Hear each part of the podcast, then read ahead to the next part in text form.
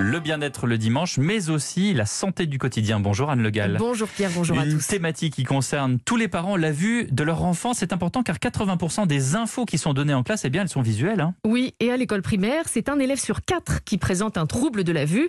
Alors, un mois après la rentrée, comment ne pas passer à côté des troubles de la vue chez ses enfants? Voici trois questions que vous ne vous poserez plus sur le sujet. Question number one, un enfant dira très rarement qu'il ne voit pas clair. Quels sont les signes qui doivent alerter les parents? C'est le comportement. Si l'enfant euh, se frotte les yeux, fronce les sourcils, se cogne régulièrement contre des meubles ou des objets, tout ça doit alerter les parents.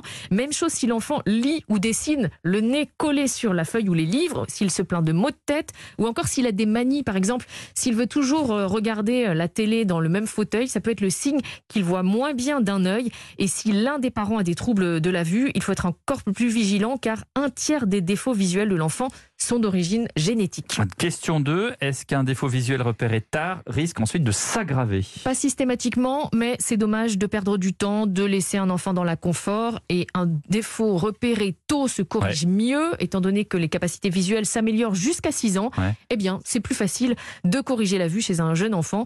Et puis, euh, un problème de vue non diagnostiqué peut entraîner aussi des difficultés scolaires. Ce serait dommage de passer à côté. Et puis un problème du 21e siècle, Anne, est-ce que l'utilisation grandissante des écrans augmente les problèmes de vue Alors, euh, oui et non, Ah, réponse de Normand. Euh, en fait, c'est pas trop le, le fait de solliciter la vision euh, en regardant un écran qui Mhm. accentue la myopie.